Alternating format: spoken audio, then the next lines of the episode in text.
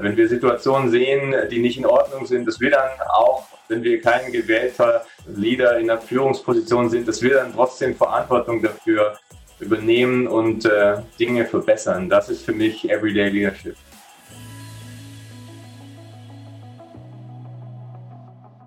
Hallo und herzlich willkommen bei Everyday Leadership, dem Live- und Leadership-Video-Podcast der DFB Akademie. Mein Name ist Thorsten Hermes und ich unterhalte mich für Sie mit Menschen. Wir werden sprechen über Inspiration, über Verantwortung, über Disziplin. Wir sprechen über Führung. Und das ist mir heute auch besonders wichtig, denn die Worte unseres Gastes haben mich persönlich schon mehrfach beeindruckt. Als Astronaut der ESA nutzt er in vorbildlicher Weise seine Präsenz, hat mal jemand in einer Laudatio über ihn gesagt. Und für genau diese und sein Engagement im All, wie auch auf der Erde, überreichten ihm gleich zwei Bundespräsidenten das große Bundesverdienstkreuz sowie das der ersten Klasse. Aber sein Leadership im All ist nicht nur eine rein deutsche Angelegenheit. Gemeinsam mit diversen Teams aus aller Welt setzt er sich dafür ein, dass wir unsere Galaxie besser verstehen, aber auch eine andere Perspektive auf unseren schönen, erhaltungswürdigen Heimatplaneten Erde bekommen. Und worauf es beim Leadership im All ankommt, wie er antreibt und was auch ihn antreibt, das wollen wir ihn jetzt mal selbst fragen. Bei uns ist der Mann, der als erster Deutscher das Amt des Kommandanten auf der ISS übernahm. Bei uns ist Commander Alexander Gerst. Herzlich willkommen. Guten Tag, Herr Hermes. Vielen Dank für die freundlichen Worte. Es freut mich heute sehr, bei Ihnen zu sein. Die Freude ist ganz auf unserer Seite. Herr Gerst, ich bin mir sicher, jetzt haben ganz viele bestimmt erstmal geschaut, sitzt er am Schreibtisch oder im Cupola-Aussichtsmodell der ISS, ähm, von der uns die wunderbare Nachricht an seine Enkelkinder geschickt hat. Sie sind offensichtlich auf der Erde. Ja, tatsächlich bin ich äh, wieder zurück auf der Erde hier bei mir im Homeoffice, äh, Corona bedingt. Leider nicht in der Cupola, aber natürlich, ja, war klar von Anfang an, das ist so ein spezieller Ort. Das äh, ist natürlich eine Perspektive, die man leider nicht für immer haben kann und äh, ja, leider auch nicht jeder haben kann. Äh, bisher, mein Wunsch wäre ja immer, dass äh, jeder Mensch das einmal von dort oben sehen könnte, wie, wie schön unser Planet von oben aussieht. Herr Gerst, ich möchte ehrlich mit Ihnen sein. Dieses Gespräch bringt mich auf der nach oben offenen Bester Papa der Weltskala ganz, ganz weit nach vorne. Denn auch meine beiden Mädchen sind große Bewundererinnen ihres Tuns. Insofern ein ganz, ganz persönliches Dankeschön von mir vorneweg. Ähm, und daher möchte ich mir erlauben, die erste Frage auch von meiner Tochter an Sie zu richten. Wenn ich groß bin, möchte ich Astronaut werden. Ein Satz, den Sie sicher schon von vielen Kindern gehört haben. Wie war das bei Ihnen? Wie wird man eigentlich Astronaut? Ich habe irgendwie das Gefühl, der Beruf hat mich irgendwie ausgesucht. Ich war schon immer neugierig, mir hat das schon immer fasziniert, äh, alles, was um mich rum ist. Ähm, deswegen bin ich auch Wissenschaftler geworden und da gehört natürlich auch der Weltraum dazu. Das war selbstverständlich für mich als kleines Kind, dass ich mich dafür interessiert habe, wie unsere Erde entstanden ist, wie das Universum entstanden ist, woher der Mond kommt und solche Dinge. Und äh, das kombiniert mit der ja, der Chance, dass ich meine Neugier bewahren konnte, dass meine Eltern und meine Umgebung äh, nicht versucht haben, mir das auszureden, sondern das gefördert haben, dass ich neugierige Fragen stelle, auch wenn sie nicht immer äh, beantwortet werden konnten. Äh, meine Eltern haben mir dann einfach ein Buch gekauft und gesagt, so hier, wir haben keine Ahnung jetzt, wie Blitze entstehen. Ähm, die Antwort, dass Wolken zusammenstoßen, die genügt dir nicht mehr. Jetzt lies es doch einfach selbst nach. Und das habe ich dann gemacht. Und das hat mich immer weiter äh, entlang gebracht in meinem persönlichen Lebensweg im Nachhinein ist es ja immer einfach, die Punkte zu verbinden und zu sagen, man sieht da drin jetzt ein Muster. Aber das war bei mir nicht so einfach. Ich wusste einfach, ich interessiere mich für alles, was irgendwie neu und äh, wissenschaftlich und interessant ist. Und dazu habe ich immer äh, von mir selbst erwartet, dass wenn ich einen Traum habe, dass ich dem dann auch eine Chance gebe. Äh, das war das, was ich wirklich aktiv dafür getan habe, dass ich gesagt habe, ja, wenn ich ähm, gerne dies oder jenes werden möchte, zum Beispiel Wissenschaftler oder zum Beispiel Astronaut, dann will ich einmal im Leben der Sache eine Chance geben und, äh, und ehrlich sagen, okay, jetzt bewerte ich nicht. Das hat als Wissenschaftler ganz gut geklappt. Als Astronaut war ich ja eigentlich überzeugt, okay, das kann gar nicht sein, dass ich Astronaut werde. Die Chance ist viel zu klein dafür und ich bin dazu gar nicht geeignet und nicht clever genug. Aber ich schulde es mir selbst, meinem vielleicht 80-jährigen Selbst irgendwann mal, dass ich mich einmal beworben habe und gesagt habe, okay, das hat jetzt vielleicht nicht geklappt, aber ich habe der Sache eine Chance gegeben. Und ich war dann wirklich einer der, der am meisten überrascht war, als die ESA gesagt hat, äh, okay, wir, äh, wir nehmen dich. Vielleicht stelle ich jetzt mal die Frage für die Erwachsenen direkt hinterher. Wie hat man sich diesen Bewerbungsprozess vorzustellen? Worauf wird geschaut, dass dann später in 400 Kilometer Höhe auch alles funktioniert? Ja, der Bewerbungsprozess, äh, um ein ESA-Astronaut oder Astronautin zu werden, der ist natürlich nicht ganz einfach, aber er macht riesig viel Spaß. Und der hat sich über ein ganzes Jahr lang hingezogen, hat damit angefangen, dass ich mich ja erstmal bewerben musste, online, äh, ganz viele Fragen beantworten. Man musste ein äh, medizinisches äh, Gutachten hochladen, dass man vorher sich selbst holen musste bei einem Arzt, dass man ähm, erstmal so Grundtauglichkeit hat äh, dann ist man überprüft worden äh, in allen möglichen Weisen, was so Rechentechnik angeht, ähm, Englischkenntnisse, Physikkenntnisse, alles quer durch die Bank weg. Dann gab es psychologische Auswahltests und dann nochmal medizinische Auswahltests, dann Gespräche mit dem Management. Und nach einem Jahr ungefähr, also hat natürlich nicht insgesamt jetzt zusammengenommen ein Jahr gedauert, sondern immer nur, weil die Termine natürlich mit Monaten Abstand dazwischen waren, äh, nach einem Jahr ungefähr war es dann soweit. Also es war schon eine interessante, interessante Auswahl. Ich habe sehr viel gelernt dabei. Unter anderem auch das, dass man äh, kein Supermann oder Superfrau sein muss. Also man äh, braucht jetzt nicht äh, eine Sache extrem gut zu können. Das hilft einem sogar äh, nicht mal weiter, sondern das Wichtige ist, dass man keine großen Schwächen hat, dass man in äh, jedem Bereich äh, mal mindestens Durchschnitt ist. Und solange man das hat, also solange man keine großen Schwächen hat in einem der wichtigen Gebiete, ähm, hat man die besten Chancen, da durchzukommen. Für Fußballtrainer es ist ja auch wichtig, das richtige Team zusammenzustellen, damit es nicht nur inhaltlich klappt. Und ich bin mir sicher, als probierter Geophysiker haben Sie einiges an Wissen. Aber wie wurde denn beispielsweise auch dieses Zwischenmenschliche überprüft, damit man nachher auch das beste Team oben im All hat? Da stellen Sie wahrscheinlich genau die wichtigste Frage, äh, um eine erfolgreiche Mission durchzuführen. Äh, wie sucht man äh, Leute aus, die teamfähig sind in so vielen unterschiedlichen Weisen, wie es bei uns notwendig ist? Und das ist tatsächlich eine Sache der Auswahl. Da muss ich sagen, Kompliment an meine Kollegen, die diese Auswahl durchgeführt haben bei der NASA, bei der russischen Raumfahrtbehörde Roskosmos und auch hier bei uns bei der ESA. Es ist tatsächlich gelungen, äh, dass wir Astronauten haben, mit denen man wirklich in jeder Situation zusammenarbeiten kann. Das habe ich jetzt gemerkt bei meinen zwei Missionen. Äh, wir haben ja unterschiedlichste Situationen, in denen wir effizient arbeiten müssen und effektiv arbeiten müssen. Und äh, die unterscheiden sich natürlich. Ja, da kann man ähm, ja jahrelange Vorbereitung, ähm, auf so eine Mission als eine Situation im, im, am einen Ende des Spektrums sehen, wo es erstmal ruhig äh, geht, entlang geht, aber lange dauert. Man muss sich äh, wirklich gewissenhaft vorbereiten. Und dann am anderen Ende der Spektrum muss man äh, zum Beispiel bei einem Raketenstart äh, als perfektes Team zusammenarbeiten, wenn es nur Sekunden gibt, um sich zu entscheiden, wo man auch mal ohne Worte sich verständigen können muss. Dann äh, nochmal eine andere Situation, zum Beispiel ein Notfall auf der Raumstation, ein Feuer oder ja, einen Druckabfall auf der Raumstation, wo man in Sekundenbruchteilen äh, wirklich dann äh, die richtige Entscheidung treffen muss, oder nicht in Sekundenbruchteilen, aber in wenigen Sekunden die richtige Entscheidung treffen muss, wo es dann eben auch zum Beispiel einen Commander gibt, der in dem Fall in einer steilen Hierarchie die Verantwortung trägt, dass die Crew das Richtige tun muss, dass er koordinieren muss. Ähm, und in anderen Situationen, in täglichen Situationen, die Hierarchie aber sehr flach ist, wo man dann mit Kollegen zusammenarbeitet, die hochprofessionell trainiert sind, wo man äh, ja äh, versucht nicht jetzt die rumzukommandieren als Commander, sondern mit denen äh, positiv und erfolgreich zusammenzuarbeiten.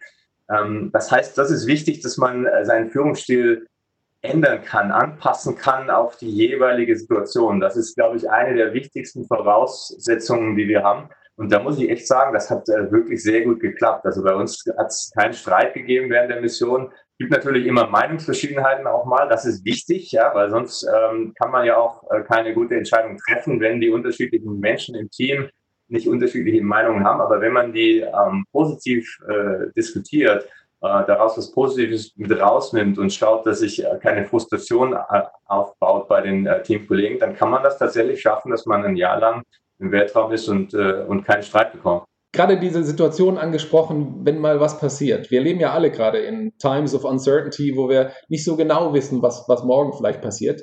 Sie planen ja sicher so einen Einsatz sehr, sehr akribisch, werden professionell vorbereitet. Aber wie funktioniert es dann, wenn Expect the Unexpected passiert? Wie bereiten Sie sich darauf vor? Ähm, ich glaube, das zeichnet unseren, unseren Beruf aus, dass wir ja, trainieren müssen für Situationen, die wir noch nicht kennen. Und äh, klar, das kann man zum einen dadurch machen, dass man versucht, so viele Situationen wie möglich vorherzusehen und dann dafür zu trainieren. Das tun wir auch, zum Beispiel beim Notfalltraining für die Raumstation. Da gibt es die drei großen Notfälle, Feuer, Druckverlust und ähm, eine toxische Atmosphäre durch Eintritt von Kühlflüssigkeit. Das sind so die, die großen ähm, schlimmen Notfälle auf der Raumstation, für die wir trainieren. Dann gibt es noch äh, ganz viele mehr natürlich für die Raumschiffe, mit denen wir da hochfliegen. Das ist eine Sache. Aber letztendlich hat sich gezeigt, dass die wirklichen Notfälle, die wir in der Vergangenheit gesehen haben, dass das alles Situationen waren, die man so nicht vorhergesehen hat. Das heißt, äh, wie schafft man es, eine Crew darauf zu, vorzubereiten, richtig zu reagieren, äh, wenn was passiert, was überhaupt nicht vorgesehen war? Also das Un, äh, Unvorhergesehene, äh, die Crew vorzubereiten. Und das ist tatsächlich eine Kunst. Ähm, das geht über Jahre hinweg dadurch, meiner Ansicht nach, dass man die Crews immer wieder im Training auch für, äh, für Situationen stellt, die sie nicht vorhergesehen haben. Also das, das machen dann unsere Trainer tatsächlich auch im Simulator. Die bombardieren uns mit Situationen, über die wir vorher nicht gesprochen haben. ähm, das ist natürlich erstmal ärgerlich, wenn man im Simulator sitzt, weil man denkt so, ja, da, das wussten wir ja gar nicht, dass das passieren kann. Ähm, da geht es aber dann tatsächlich nicht darum, äh, im ersten äh, Sinn genau diese Situation richtig äh, zu lösen und richtig durchzuführen, sondern der eigentliche Zweck dahinter ist, ja, das äh, unabhängige Denken zu fördern, dass man ähm, weiß, man kann immer wieder mit sowas konfrontiert werden und wie sind dann die Entscheidungsprozesse, die dann in so einer Situation zu einer Lösung führen. Wie äh, ähm, durchläuft man die zusammen mit einer Crew? Wir sind ja im Simulator oft zu dritt, also eine Dreiercrew im, im, im Raumschiff oder dann, wenn wir auf der Raumstation sind, eine Sechser-Crew. Wie schafft es zum Beispiel der Commander, äh, die Ressourcen zu nutzen seiner Crew? Also dass wirklich alle, alle sechs Crewmitglieder dann mit eingebunden werden in Entscheidungen, in die Lösungsfindung, dass man äh, das segmentiert, äh, auch delegiert in der Situation und ja, zur bestmöglichen Entscheidung so schnell wie möglich kommt. Und das ist wirklich eine Kunst, das zu trainieren und da stecken wir harte Arbeit rein. Also die, das letzte Jahr vor dem Flug ist tatsächlich hauptsächlich Training in diese Richtung. Können Sie uns da vielleicht mal so ein bisschen Einblick geben, was dann in Ihrem Kopf abläuft? Es passiert irgendwas Unvorhergesehenes, vielleicht irgendeine Gefahr? Gibt es da eine Reihenfolge, dass Sie sagen, dann mache ich zuerst das, dann das, dann das? Oder wie hat man sich das vorzustellen? Normalerweise äh, fangen wir einfach erstmal an, uns die Fakten anzuschauen. Ja? Das heißt, äh, was ist die Situation? Ähm, wie sieht es aus? Ähm, dann zu schauen, was sind unsere Optionen in so einer Situation. Können wir das äh, vielleicht in äh, bekannte Muster einordnen? Können wir uns entlang einer äh, ja, bekannten Notfallprozedur entlanghangeln. Das ist meistens besser, weil natürlich solche Notfälle oft komplex sein können. Da ist es leicht, dass man was vergisst und vielleicht was übersieht und sich dann vielleicht in eine, in eine Ecke oder in eine Sackgasse manövriert. Das will man vermeiden. Das kann man oft dadurch vermeiden, dass man die Situation vergleicht mit eben Standardprozeduren, die wir trainiert haben, die wir auch äh, kennen. Wenn das geht, dann ist es die Frage, welche Option wählen wir? Hangeln wir uns von so einer, äh, an so einer Prozedur entlang oder müssen wir ab und zu eben auch von so einer Prozedur abweichen, was oft der Fall ist, einfach weil diese Situation äh, so komplex ist. Also die ISS ist ja die komplexeste äh, Maschine, die die Menschheit äh, je gebaut hat und da ist es natürlich dann auch dementsprechend schwierig, so einen Notfall abzuarbeiten. Und das hat sich auch in unserer Mission gezeigt, äh, mehrmals, dass wir das tun mussten. Und äh, wenn man die Option kennt, äh, dann kann man die, die, ja, die beste Option aussuchen. Und das macht dann äh, jetzt bei einem Notfall der Commander, aber eben nicht allein, sondern in Zusammenarbeit mit der Crew, äh, oftmals auch mit äh, der Bodenkontrolle, wenn man Verbindung zu denen hat. Das ist natürlich dann in einem Notfall manchmal nicht der Fall. Aber wir sind trainiert, dass wir autonom solche Situationen lösen können. Und wenn man dann äh, die richtige Entscheidung getroffen hat, dann äh, hangelt man sich eben äh, da entlang und überprüft die unterwegs immer. Äh, was äh, sind die Konsequenzen meiner Aktion? Habe ich richtig reagiert? Ähm, ist mein mentales Modell das Richtige? Das ist überhaupt ähm, eigentlich der, eine der größten Fehlerquellen, dass wenn man in eine Situation mit dem falschen mentalen Modell reingeht, dass man falsche Grundannahmen hat und dann äh, falsch reagiert, das sind äh, so die, die schlimmsten Fehler, die passieren können, weil man dann oft mal von Anfang an komplett falsch reagieren kann.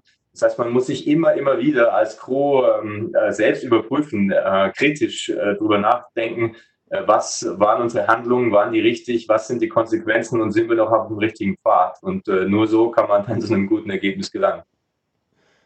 Ich glaube, das ist tatsächlich auch für den einen oder andere Fußballtrainerin oder Fußballtrainer von großem Interesse, was Sie gerade beschreiben. Ich würde immer gerne noch einmal von diesem technischen kurz zu den Emotionen kommen, die Sie gerade ja auch angesprochen haben mit dem Mentalen. Wir kennen das ja eigentlich alle nur aus Filmen. Wenn der Astronaut im All schwebt und plötzlich das Sauerstoffkabel sich verhakt oder beim Eintritt in die Atmosphäre was schiefgehen kann. Sie arbeiten von Start bis zur Landung eigentlich unter einem permanenten Risiko. Wie halten Sie Ihre Angst oder vielleicht auch Ihre Sorgen im Zaum? Angst ist ja ein Gefühl, das wir Menschen haben und jeder von uns, auch Astronauten, wenn wir das Gefühl haben, über eine Situation die Kontrolle zu verlieren. Speziell natürlich eine Situation mit äh, einer großen Gefahr für uns. Ähm, wenn wir nicht mehr weiter wissen, wenn unser Leben wirklich bedroht ist, wenn wir keinen Plan B äh, oder C mehr haben, dann haben wir Angst. Und das versuchen wir Astronauten dadurch äh, zu vermeiden, dass wir ähm, über solche Situationen von vornherein nachdenken, dass wir wissen, wir haben für die schlimmen Situationen immer einen Plan B und einen Plan C. Das heißt, wir haben Handlungsoptionen, äh, wir verlieren die Kontrolle nicht über so eine Situation. Und das ist genau der richtige äh, Weg, um Angst zu vermeiden. Das gilt übrigens nicht nur für die Raumstation, sondern tatsächlich für alle Situationen hier auch auf der Erde. Ich habe es am Anfang gesagt, Sie sind Vorbild für ganz, ganz viele Erwachsene, aber auch für unsere Kinder. Sie hatten ja sogar die berühmte Maus und den, den, ihren Freund, den kleinen blauen Elefanten, als Plüschtiere mit auf der ISS dabei und haben den Kindern von ihren Erfahrungen berichtet. Ich würde gerne verstehen, was treibt Sie an, das so toll zu machen und was ist Ihnen wichtig, in dieser Rolle auch zu vermitteln? Wir Astronauten auf der Raumstation haben ja, das ist uns sehr bewusst, eine sehr äh, privilegierte Stellung, dass wir äh, zu den wenigen Menschen gehören, die den Planeten äh, von außen sehen können. Zum Teil sind nur drei Menschen im Weltraum und ja, fast acht Milliarden auf dem Planeten da unter uns. Und damit geht natürlich auch eine Verantwortung einher, dass wir diese Eindrücke, die ja leider nicht jeder Mensch bisher sehen kann, äh, mit einfangen und wieder äh, zurückbringen. Das ist natürlich zum, einen einfach eine, Verantwortung, die ich sehe, die wir haben. Und zum anderen ist es für mich auch äh, persönlich ein großes Anliegen. Ich bin ja selbst so ein bisschen noch Kind innen drin, das hoffe ich. Und deswegen habe ich auch ähm, ein bisschen auch eine Weise, die Welt durch kindliche Augen zu sehen und das in mir so auch sprechen zu lassen. Das hat mir großen Spaß gemacht, einfach Bilder von der Erde zu machen und dann äh, in einem kleinen Satz, was mir dazu eingefallen ist, äh, zurückzuschicken zur Erde und zu sagen, schaut mal, was wir für einen tollen Planeten haben oder, oder äh, schaut mal, wie ist denn das? Das ist ja interessant, irgendeine geologische ähm, Formation auf der Erde, die ich noch nicht kannte oder, Dinge, die ich gesehen habe, die ich nicht erwartet habe. Die habe ich einfach runtergeschickt und den Gedanken dazu geschrieben, der mir in dem Moment eingefallen ist. Und ich glaube, das spricht natürlich viele Kinder an, weil die so auch die, die Welt sehen. Und ich glaube, das ist genau die richtige Art und Weise, die Welt zu sehen. Wie man die Welt sieht, das finde ich ein ganz, ganz schönes Bild. Ähm, was uns LeaderInnen, uns Menschen ja eigentlich immer wieder begegnet, sind Probleme, Herausforderungen. Und wie schon Tim Bensko in seinem Song sagte, ich muss nur noch kurz die Welt retten, äh, nur noch kurz ein paar E-Mails schicken. Erzählen Sie uns doch mal, werden Probleme kleiner, wenn man von oben drauf schaut? Oder anders gefragt, welche Probleme bleiben auch von dort oben groß? wenn man etwas mit Abstand sieht, aus einer Perspektive von außen, dann kann man ein Problem vielleicht auf einen Blick erstmal sehen, umreißen. Dann wirkt es nicht mehr so unendlich groß. Man äh, sieht vielleicht Ansatzpunkte, man äh, sieht Dinge sehr viel klarer. Ähm, das ist ja das, was viele Astronauten berichten, äh, dass es einen Eindruck auf einen macht, wenn man die Erde plötzlich von außen sieht als eine blaue Kugel die in einem großen schwarzen Universum schwebt, da wird einem auf einmal klar, dass alle Ressourcen, die wir auf dieser Erde haben, dass die endlich sind, dass man die relativ leicht aufbrauchen könnte, wenn man es denn falsch macht. Das ist äh, sonnenklar von außen. Das ist einem nicht so klar, wenn man auf der Erde aufwächst. Das äh, muss ich tatsächlich auch von mir selbst sagen. Also ich habe ähm, ja meine Kindheit äh, verbracht in, in schönen Süddeutschland und äh, ja, ich habe äh, ich, mir ist nie klar geworden, äh, dass der Himmel äh, nicht unendlich ist, dass die Ressourcen, die Luft um uns herum äh, nicht unendlich ist, bis ich das tatsächlich erstmal studiert habe, also bis ich Geophysik studiert habe und dann realisiert habe, wie, wie groß oder eher wie klein unsere Erde eigentlich ist und es dann aber dann tatsächlich nochmal einen, einen riesen Eindruck auf mich gemacht hat, äh, in der ersten Sekunde, in der ich das zum allerersten Mal auf meiner ersten Mission gesehen habe, mit eigenen Augen von außen. ich wusste das alles. Ich wusste, wie dünn die Atmosphäre ist. Ich hätte ihnen das ausrechnen können auf den Kilometer genau. Aber das mit den eigenen Augen zu sehen, das macht nochmal einen riesen Eindruck. Und ich denke, das ist das, was vielleicht wir auch aus dem Alltag kennen. Äh, es lohnt sich oftmals, wenn man ein Problem hat, ähm, das groß erscheint, dass man, von dem man nicht genau weiß, wie man es angehen soll, einfach mal einen Schritt zurückgehen und das äh, Ding von außen betrachten, äh, von einer unabhängigen Perspektive und dann glaube ich, wirkt es kleiner, auch wenn es nicht kleiner wird dadurch, aber man hat schon mal den ersten Schritt zur Lösung getan. Ich habe es am Anfang schon gesagt. Sie haben auf der ESS eine Nachricht an Ihre noch nicht geborenen Enkelkinder verfasst, die ich jedem übrigens, der sie noch, der oder die Sie noch nicht gesehen haben, ans Herz legen möchte. Was mir auffiel, ist, dass Sie damit bewusst über Ihre eigentliche Aufgabe als Astronaut hinausgehen und Verantwortung übernehmen, Verantwortung für unseren Planeten. Welche Verantwortung sehen Sie in diesem Kontext bei den LeaderInnen dieser Welt und wie kann jeder von uns einen Teil dazu beitragen? das war tatsächlich ähm, ja, ein Projekt, das ich eigentlich gar nicht veröffentlichen wollte zuerst. Das war tatsächlich was, eine Nachricht, die mir also schon seit meiner ersten Mission im Kopf äh, vorgeschwebt war, als äh, Nachricht an meine Enkelkinder. Und dann, äh, als ich sie aufgezeichnet hatte, ähm, haben mir meine Kollegen gesagt, doch, stell das doch mal auf Twitter.